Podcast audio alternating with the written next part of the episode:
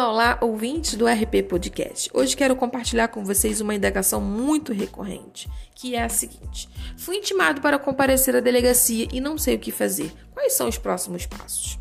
Bom, eu sei que a palavra delegacia ainda assusta muitas pessoas.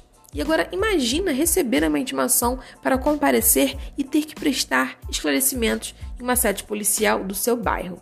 As pessoas se assustam ou temem essa situação porque se sentem muito constrangidas sobre que amigos e familiares irão dizer caso as vejam entrando em uma unidade policial, mesmo que seja para relatar a ocorrência de um crime da qual tenha sido vítima. A primeira dica que eu tenho aqui a dizer é o seguinte: mantenha calma. Se você for intimado para ir até uma delegacia, essa é a dica de ouro. Então, caso você esteja pensando o que fazer antes de ir à delegacia, essa é a primeira dica. Mantenha calma. Eu sei que é pode ser muito constrangedor para você, uma pessoa da sua família, que não tem o hábito de entrar numa delegacia, uma sede policial, enfim, receber esse tipo de intimação. Mas manter a calma justamente é o que vai fazer com que você possa raciocinar e identificar as hipóteses pelas quais você pode estar sendo intimado. Não sei se você sabe, mas existem diversas hipóteses para que um delegado de polícia venha expedir uma intimação. Vamos a elas. Primeiramente, o delegado de polícia pode pedir uma intimação para ouvir uma testemunha ou colher declaração de uma vítima, ou até mesmo para que o investigado, o acusado, vamos dizer assim, tenha a oportunidade de prestar esclarecimentos e dar a sua versão sobre a ocorrência de um crime. Então, por exemplo, é, eu elenquei três situações. Essa intimação pode estar destinada a uma testemunha, a uma vítima de um crime ou de uma pessoa que esteja, esteja sendo investigada, acusada sobre a ocorrência de um suposto crime. Então, não se assuste, mas você pode ter recebido uma intimação por qualquer um desses motivos. Por isso que manter a calma é essencial, porque você vai precisar identificar qual dessas hipóteses você pode estar incluso. E aí, raciocinado, refletido sobre essas situações, eu sugiro que você entre em contato com um advogado de sua confiança. E aí vai a segunda dica, de preferência especializado na área criminal. Uma segunda, um segundo questionamento dentro desse, desse contexto é a seguinte: Regiane, posso ir sozinho à delegacia?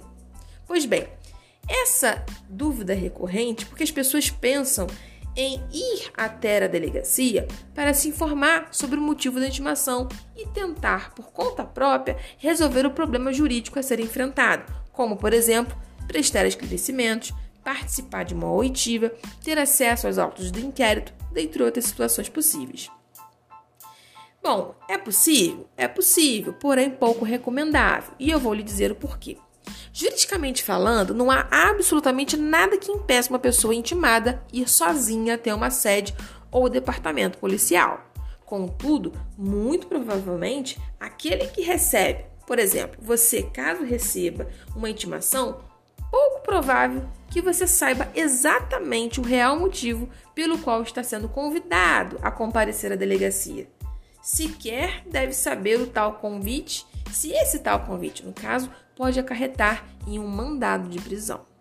Sem contar que é normal surgirem dúvidas sobre como ocorrerá o procedimento a ser realizado na delegacia, quais documentos levar, quais são os seus direitos, na qualidade de investigado, vítima ou testemunha.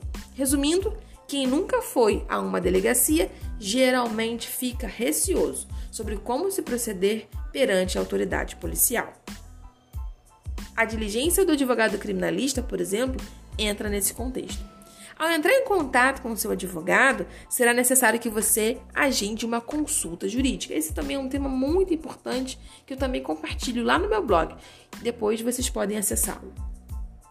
Então, quando você entra em contato com um advogado da sua confiança, um advogado preferencialmente especialista na área criminal, você tem a chance, na sua consulta, que você agendou, tirar todas as suas dúvidas, todas as suas eventuais dúvidas e, de antemão, se prevenir de possíveis violações de direitos. Tudo isso antes de se apresentar a uma autoridade policial. Após essa consulta, você pode contratar esse advogado para que ele realize uma diligência, ou seja, que vá sozinho nesse primeiro momento até a delegacia. Mas para quê? para ter acesso aos autos do inquérito, que é uma das prerrogativas do advogado. Assim, tendo acesso aos autos do inquérito policial, caso seja motivo de ter acesso aos autos, né, na qualidade de investigado, por exemplo, o seu advogado poderá se certificar o motivo dessa intimação em seu nome. Assim, você receberá todas as informações que precisava saber mediante seu advogado, aquele advogado de confiança que eu mencionei anteriormente. Posteriormente a isso, em uma nova diligência, o advogado lhe acompanhará até o departamento policial, até essa delegacia, para que assim você cumpra o solicitado pela intimação expedida. Bom, agora você já sabe, né, que uma das atribuições do advogado criminalista é justamente realizar diligências em delegacias demais sedes policiais, acompanhando seus clientes, sejam estes investigados, vítimas ou até mesmo testemunhas de um crime, buscando pelo quê? Pela garantia dos seus direitos, pela, pela garantia dos seus direitos constitucionais. E ter acesso a um advogado especialista faz parte desses direitos, pois este será o profissional habilitado a te representar em juízo e, se for o caso, realizar a sua defesa.